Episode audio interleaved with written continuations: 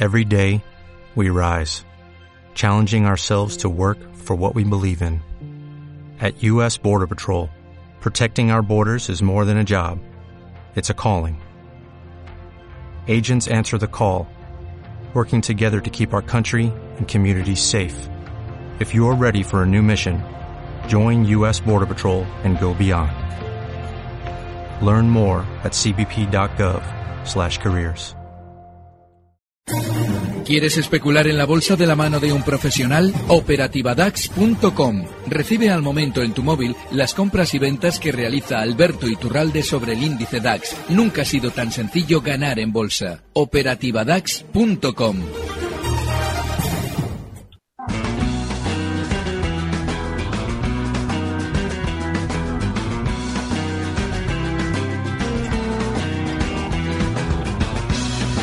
Tardes de Radio y Bolsa, con Laura Blanco. El marinero y el capitán se reunieron en un bar y encargaron otra botella de ron. Ese sería el puerto final y no fue tanto de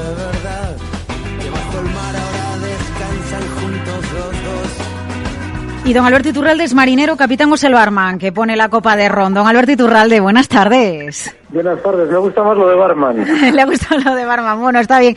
Oiga, vaya jornada más negra tenemos hoy de nuevo, porque le pasa al petróleo y Repsol y todas las petroleras y todo. Vaya patio, ¿eh? Sí, realmente, bueno, realmente yo creo que este mercado que estamos viviendo durante estas, estos últimos meses, con de alguna manera una decepción eh, con respecto a lo que habíamos venido escuchando durante meses, pues va a ser algo estructural, es decir, se va a caer aquí durante una buena temporada. De hecho, la caída de Repsol es muy significativa, no ya por su, eh, bueno, cuantitativamente es enorme, sino porque se coloca bajo zonas muy importantes. Hoy el cierre es justo en el límite, en esa zona 10,85 pero se ha colocado bajo ya el movimiento lateral que había realizado durante los últimos, últimos dos meses. Eso significa que si mañana ya nos vuelve a cerrar por debajo de esa zona de 11 euros, que es la parte inferior del movimiento lateral, lo normal es que continúen las caídas. Ojo con el IBEX, porque los 10.000 también son clave y ahí estamos. Estamos a 40 y pocos puntitos, pero eh, si cierra también el IBEX por debajo de 10.000, significa que la tentativa que hizo el viernes pasado fue para, de alguna manera, ver a ver cómo estamos todos los especuladores, si estamos bajistas o alcistas, y luego decidir si lo rompe o no lo rompe. De manera que eh, yo creo que las caídas van a continuar durante las próximas semanas, aunque sí es muy importante. El especulador de muy corto plazo debe tener en cuenta que en momentos con caídas de Repsol hasta esa zona 1085 es para jugársela en el muy, muy, muy corto plazo, sabiendo que el stop está en 10,60. Pero ojo, solo si somos tremendamente disciplinados a la hora de asumir una pérdida, porque si nos vamos a quedar mirando, no hay que tocar nunca valores como el de Repsol, que está cayendo con una velocidad enorme. Claro, ahí eh, la importancia de la estrategia o del método eh, que tenga cada uno, ¿no? O del sistema de operativa, porque alguien dice, venga, yo me lo voy a jugar a, a muy poquitos puntos, pero lo voy a hacer de una manera muy estricta, efectivamente siempre ejecutando el stop por si acaso la operación va a la inversa, porque el problema, eh, el problema Alberto, en este tipo de movimientos es quedarnos atrapados. Y le digo, por ejemplo, eh, eh, llega una Inditex el otro día y supera los 35, ¿no? Y decir, guau, subida libre, me sumo y bumba, nos dan. Repsol cae un 5 y dices, pues venga, algo a la baja, pero resulta que de repente hace un trampeo hacia arriba antes de volver a bajar o a la inversa, o, o hoy se ha ido en exceso y luego empieza a subir. Nunca sabemos realmente a dónde va a ir el precio, hay que ser disciplinados. Sí, de hecho es muy importante, sobre todo, orientarnos hacia la estrategia, nunca hacia el análisis. Así como yo todos los lunes contigo podemos analizar precios, esos análisis deben ser quizás la base de una posterior estrategia que el oyente en un momento determinado decida, bueno, pues esa es la zona de soporte más importante, voy a entrar, si es que quiero entrar, con ese soporte, con el stop aquí y con el objetivo en tal punto. Pero sobre todo, estrategia. No podemos nunca entrar en el mercado con solamente un análisis en la mano porque en el momento en el que las cosas se tuercen no aplicamos un stop o simplemente no recogemos un beneficio en el punto adecuado y lógicamente pues nos quedamos enganchados. Mm, ya, ya, ya. Bueno, muy interesante. Alberto Iturralde, desde Días de Bolsa, yo le agradezco que nos dedique estos minutos en Capital Radio. Antes de ir a la materia, tenemos, vamos, un montonazo de correos que me ha pasado Marta aquí, eh, mucha gente escribiendo y que le pide estrategia, pero antes, algo más que comentar sobre el contexto de mercado merece la pena, quizás un DAX, porque sé que se lo va a pedir, sino la audiencia, que nos comente un poquito cómo ve el mercado alemán en, en relación al español o sin relación al español. español. Sí, en este rebote, antes nosotros en la operativa DAX hemos cerrado los largos, porque yo tengo la sensación de que eh, desde el jueves, viernes, todo eso que vimos, esa caída fuerte que vimos el día 3 con las declaraciones de Draghi, cambió ya el pie del DAX, es decir, cambió esa volatilidad para seguramente eh, realizar, si es que quiere rebotar, movimientos muy rápidos, pero sobre todo para continuar después recortando. Es decir, lo más normal es que los mínimos que hemos visto hoy, esa zona 10.600 se vayan rompiendo a la baja, porque normalmente cuando el DAX eh, amplía esa volatilidad, ese nerviosismo, es para recortar. Está cumpliendo además los niveles con bastante fidelidad y bueno, en realidad eh, un, inicio de caída siempre suele ser especialmente rápido y eso es precisamente lo que vimos ese dichoso día 3 en el que Draghi nos daba teóricamente malas noticias, con lo cual lo normal es que el DAX continúe recortando durante estas sesiones por debajo de esos 10.630 hasta zonas de 10.187. Quien quiera cortos debe observar que lo normal es que cualquier rebote que haga el DAX, hoy cierra el DAX en 10.886, pues cualquier rebote le pueda llevar hasta zonas de 11.050. Ahí es una fenomenal zona de cortos para intentar una operación bajista hasta esa zona, 10.400 de posible objetivo. Eh, a ver, vamos con Javier Fernández. Envía un email, don Alberto. Buenas tardes, ¿cómo ve Santander? Compradas a 4,95. Eh, a ver, vamos a las acciones del Santander. Don Alberto, a 4,87 de cierre de hoy con una caída del 1,8. Bueno, prácticamente todos los grandes, eh, no solamente Repsol que hemos citado antes, sino también el Santander, están en un punto crítico. Bueno, si tenemos en cuenta que el Santander, eh, allá por eh, el día 5 de octubre, justo nos dejaba un hueco en la zona, bueno, pues ahora mismo la zona 482, es donde comienza ese hueco. Bueno, pues nada, en ese 482 tiene que colocar un stop. Pero es muy importante, así como realmente no lo hace mal si entra en zonas de soporte, ahora mismo estamos muy cerquita, desde luego sí lo hacemos mal si no asumimos la prioridad en el momento en el que esa zona de soporte 482 se rompa. Ya hemos roto durante estos días una zona 495 que era clave porque era el, movimiento lateral que hemos comentado antes con Repsol. Bueno, pues mm. proporcionalmente en el Santander esa parte inferior es 495. Bueno, pues está en 487. Eso significa que se nos va muy probablemente a los 482. ¿Dónde tenemos que tener el stop?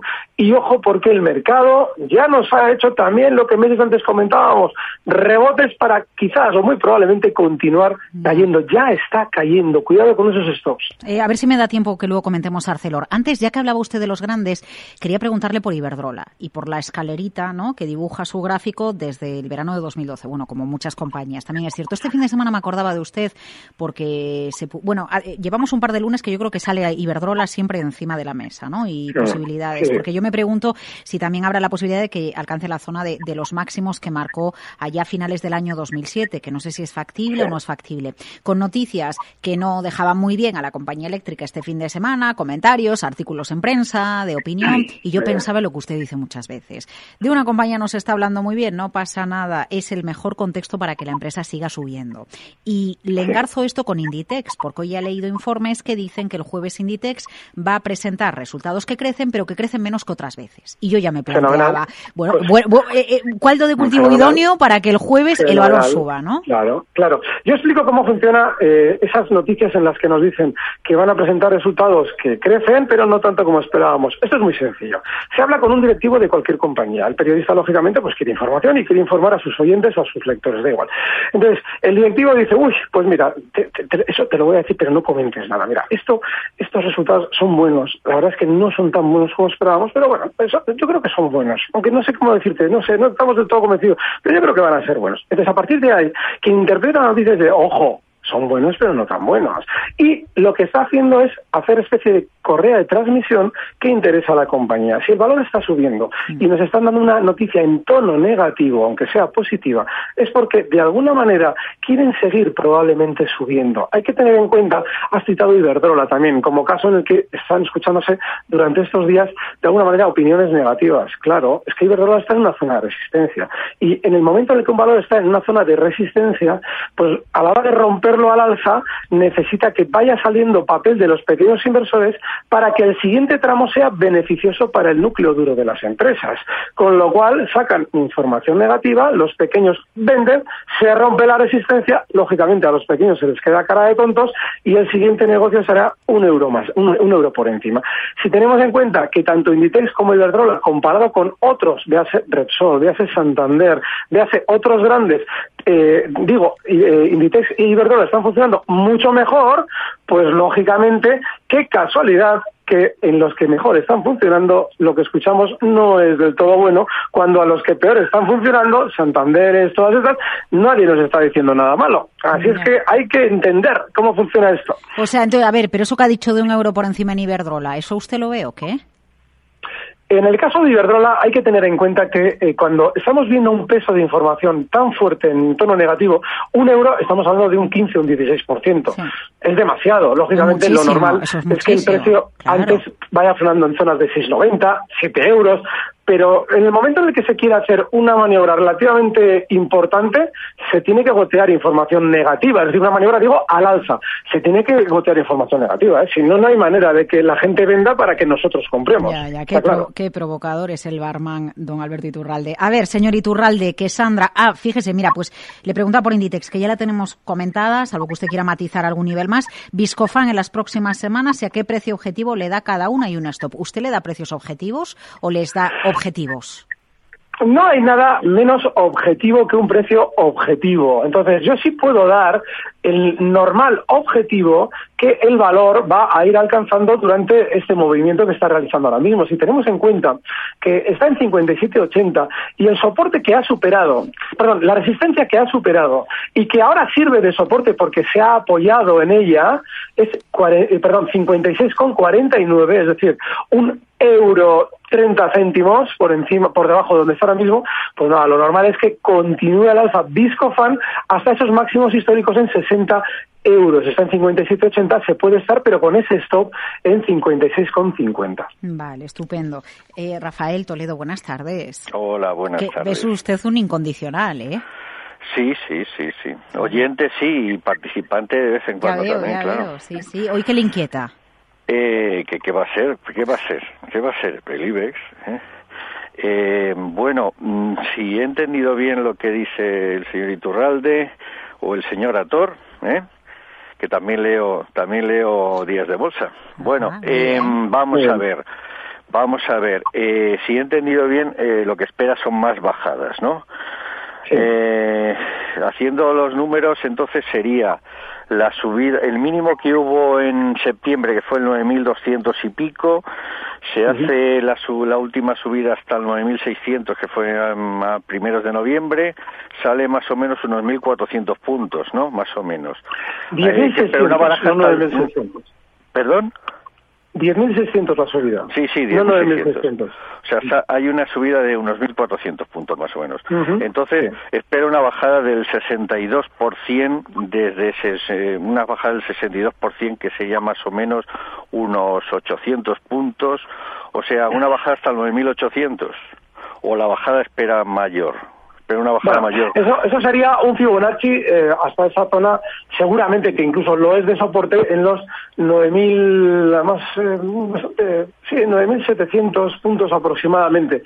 Bueno, sí es probable, de hecho coincide con un soporte. Esa es la zona natural de caída del IBEX. Ahora, hay un problema, ¿eh? El problema que tenemos es que, por ejemplo, yo ahora, comento que mm. creo que se va el, IBEX hasta 9.700, que sí lo creo, que es probable que se vaya, y de hecho es más o menos lo que yo manejo. Pero, eh, ¿qué pasa? Que tarda tres días. Imaginemos que tarda tres días y está lateral por encima de de 10.000. Entonces dices, joder, es que esto no cae. No, el problema que hay es que estamos muy cerca del mercado. Y si ya estamos de alguna manera eh, elucubrando con una caída de 300 puntos, que no es más que un 3%, es que estamos tan cerquita del mercado y es que nos ha conseguido ya meter dentro del gráfico ese movimiento lateral de tantas sesiones sin salir de 600 puntos que de alguna manera ya nos estamos equivocando. Es decir, tenemos que tener paciencia porque los movimientos pueden tardar, pero es que ya estamos acercando el gráfico a 300 puntos. Eso es muchísimo afinar. Yo sí creo que se va a caer hasta ahí, pero desde luego que mm, poner la mano en el fuego por un movimiento tan pequeño tampoco merece la pena. Y, y, una pregunta entonces última. Eh, entonces el famoso rally de Navidad eh, hay que decirle adiós, ¿no? ¿Sí? No va a haber este año. Pues no lo sé, es que vamos a ver. Es que los periodistas llamamos rally, discúlpeme que me meta Alberto, pero los periodistas llamamos rally a cualquier cosa, porque como venga una subida el día 23 ahí de imagínese usted un caso hipotético que sube el IBEX un 3 y vamos a decir, el rally, el rally. ¿No? cuidado, sí, si miramos históricamente, todos los años ha habido una fuerte subida, hablamos, o sea, cuando yo hablo de rally de Navidad, si usted mira todos los gráficos, menos un año, menos un año hubo subidas fuertes, estamos hablando de subidas de 500.000 puntos o más y no estoy hablando de los días antes de Navidad, hablo más o menos desde noviembre, incluso a veces hasta octubre. Mire todos los años, menos uno que fue el 2008, que fue el de la crisis. El resto siempre ha habido rally de Navidad y cuando hablo de rally de Navidad no es una subidita dos o tres días antes de, del 25 de diciembre, sino una subida fuerte de, de 800.000 puntos o así, desde a veces desde mediados de, de octubre y otras veces en noviembre. ¿eh? Alberto. Bueno, pues me comprometo, me comprometo yo la semana que viene a traer la estadística concreta para ver si realmente se produce ese rally de Navidad, que eh, usted ha dicho que menos un año, yo creo que es menos algunos más, y lo traemos la semana que viene porque además le voy a dedicar tiempo. Esas cosas me encantan. De acuerdo, de acuerdo. De acuerdo, gracias, ¿eh? Y gracias por ello. Nada, bueno, a usted, a usted. A ver, Alejandro Torras pregunta por Siemens para entrar y qué cree que seguirá haciendo Repsol B, ya está comentada, y técnicas reunidas. Juan Poveda eh, joder, por Repsol otra vez. Sube y baja, todo lo que sube otra vez lo vuelve a bajar, esto es cuestión de tiempo, ¿qué pasa? Bueno, preocupa mucho Repsol, ¿eh? por lo que estoy viendo en los emails. Técnicas reunidas, vinculada también al sector energético, don Alberto. Ya, lo que pasa es que técnicas reunidas es uno de esos valores que eh, van muy por libre, pero muy por libre. Cada valor, lógicamente, tiene su, su especial idiosincrasia, pero es que este, este está cayendo con mucha verticalidad cuando el resto del mercado no lo está haciendo. Cuando Repsol y todas las eh, compañías ligadas a la energía caían, había marcado nuevos máximos históricos justo técnicas reunidas y no caía. Y ahora sí, ahora se está dirigiendo con mucha fuerza a la baja a esos desde los 35 euros. Seguramente la iremos viendo durante estos días en zonas de 34, pero yo estoy convencido de que ahí va a frenar temporalmente. Es decir, si un especulador de corto plazo se plantea entrar para un rebote, esa zona 34 es buena. Ahora bien, importantísimo. Si lo hacemos, los 33 euros como un stop inexcusable y el objetivo alcista no mucho más allá de los 37 euros. Técnica tiene muchísimo castigo y de hecho lo más normal es que frene esa caída. Eh, Siemens lo podemos comentar, Alberto, que Alejandro le pregunta también. Venga, estupendo. Y le voy a ir enseguida a otros valores alemanes. Diga. Sí, Siemens también tiene pinta de, recortar con el índice alemán, con el DAX, y seguramente el recorte de Siemens va a ser hasta zonas de 89 eh, euros, está en 92,98. Bueno, si las tenemos en cartera, eh, hay un stop muy claro, justo cerquita, en la zona 92,20. No más margen que ese, un cierre en 92,20 es para salir, porque lo normal es que descienda hasta 89, que es lo que yo creo que va a hacer. Vale, pues a ver, eh, ¿algo más? No. ¿Puedo ir a lo siguiente? Ah, vale, vale. No, lo único lo de Repsol, que es, que el problema que hay con Repsol es que hay que tener en cuenta que Repsol en su día, cuando le tocaba caer a todo el mundo del petróleo, porque el petróleo caía, nos vendía la idea, con esa milonga del marinero y del capitán, de que ellos no dependían del precio de la energía, porque ellos lo que se dedicaban era al refino. Entonces, claro, cuando ha caído nos dicen que cae porque es que cae el petróleo. Bueno, ¿en qué quedamos? Pero es que todo esto sale de la compañía. Así es que, ojo, ¿eh? que estas picardías normalmente son para caer más. Y lo normal es que Repsol esté cayendo. Bueno, le colgamos un stop si alguien se ha equivocado y ha entrado, pues, pues oye, el que soltante así. Pues mire, voy a otro sector. El otro día también me, me, fui a ver detenidamente el caso de Volkswagen. Lo que había hecho desde que se anunció todo, ¿no? Y a dónde llegó y dónde estaba. Y rebotar. Claro, es que es espectacular. Y yo miraba a Volkswagen, don Alberto, y decía, vamos, que hubiera hecho el año. si hubiera cogido Volkswagen cuando todo el mundo hablaba mal de Volkswagen por debajo de 100, cuando nadie la quería, y el riesgo era que se fuera a 70, si la hubiera cogido a 90 y pico, había hecho el año y me pagaba las vacaciones. Ya, y de hecho, si, si cogemos el audio de ese día, lo comentábamos así, decíamos, bueno, esto lo más normal es que se nos desplome hasta 100, nos metan más información negativa, todo el mundo venda a 100 euros, lo que seguramente dentro de unos meses estará en zonas de 120, 130. Bueno, Pero vamos pues a ver, eso para, eso, eso para mover el precio tiene que ser un fondo de inversión, alguien que mueve mucho dinero como No, para no, mover no, un que va, así, que va, que ¿no? va. Es la- ese, es, ese es el núcleo duro. Es decir, eso es, mira, eh, cada compañía tiene un grupo de accionistas mayoritario que le dan a una entidad, eh, una entidad financiera, eh, le dan un- eh, la posibilidad de manejar X acciones, que son las que tienen en propiedad de ellos, y esa entidad financiera pone el crédito, y a partir de ahí la maquinita va gobernando el valor. Que no, que no, que no, que esto es muy sencillo, Laura. Lo que pasa es que, como esto nos suena a conspiración de, malutos contra gente muy buena y no nos lo creemos, y no nos damos cuenta de que en realidad hay tanto dinero de por medio que eso es facilísimo de hacer, pues lógicamente no nos lo creemos. Pero vamos, el mercado se manipula con una facilidad inmensa. Ya, pues mire, a ver, yo sé que tenemos pendiente que le estaba diciendo lo de las automovilísticas, pero es que ha llegado una consulta por Twitter de Miguel Trader, ¿vale? Entonces yo se lo voy a decir porque es la eterna pregunta que se hace con el tema este de mercado. A ver, pero vamos a ver. Eh, yo no entiendo, pero si tanto saben de bolsa estos analistas, eh, y que no se dé nadie por aludido, que lo digo en general, Sí, dice él, ¿vale? Que porque no se van al Caribe a invertir, ¿vale? Y yo con este tema Pero, llevo, Alberto, razones. con este tema Porque- llevo desde hace 16 o 17 Vale. años. Yo digo, primero porque soy, eh, me encanta España y me encanta Bilbao. Eso es lo primero. Segundo, yo llevo años publicando los resultados que tenemos al momento en la operativa DAX. Me encantaría que todos los analistas demostraran si pueden obtener resultados en el mercado. Y me encantaría que existiera la forma de que la CNMV nos fiscalizara esas operativas que tenemos personales para ver si realmente el analista puede hablar de bolsa. Y tercero, cuando tú, eh, llegado el caso, eh, puedes, tienes libertad para moverte, te quedas donde quieres quedarte. Y yo por eso estoy en Bilbao. Ya. Pues nada, eh, Miguel Trader con- eh, contestado. Bad Trader pregunta a través de redes sociales por Rey Metal, pero es que no la encuentro. Yo no sé si me lo está diciendo en broma o qué, pero es que no soy capaz. Ah, vale, aquí, aquí, ya la tengo, ya la tengo, ya la tengo. Discúlpeme, Bad Trader, a ver, pero que no lo conseguía y me estaba aquí dando un trabajo con el gráfico. Venga, a mí, yo la tengo en el DAX a 3,76 subiendo hoy a 61,84. Rey Metal. Sí. No, no, no, a mí me cotiza en 60. Yo tengo el gráfico en 61 eh, con, con 84. Exacto, 61,84 Ah, y vale, ha vale, subido vale. un 3,76. Sí, Ah, es vale, esa, vale, ¿no? perdona, Venga, perdona, estamos hablando de la misma. sí, sí. Vale, vale. Sí, sí. Bien, pues lo normal, fíjate, además cierra en máximos. Lo normal es que vuelva de nuevo a esa zona eh, que nos marcaban unas semanas atrás, justo en los 63. Pero claro, es que es un problema porque esa zona, 63, ha frenado subidas desde el año 2006 en cinco o seis ocasiones de manera además muy contundente. Es un valor que ya ahora mismo, bueno, pues eh, lógicamente puede romper esos 63 al alza, pero desde luego que no merece la pena arriesgarse. A ver si lo rompe cuando hasta ahora no ha demostrado saber hacerlo. Una vez que los haya roto, pues se puede uno plantear entrar, pero yo desde luego si estuviera dentro del 63 saldría. Eh, se tiene que ir, ¿no, Alberto? Sí, Ay, qué cuatro. pena, qué pena. Que don Alberto Iturralde, Días de Bolsa, que, que muchas gracias, que es muy amable, muy claro y, y yo le agradezco su tiempo y sus análisis desde Días de Bolsa para Capital Radio. Gracias. Gracias, un fuerte abrazo. Recibe al momento las operaciones de Alberto Iturralde vía SMS en tu móvil. Operativa DAX.com.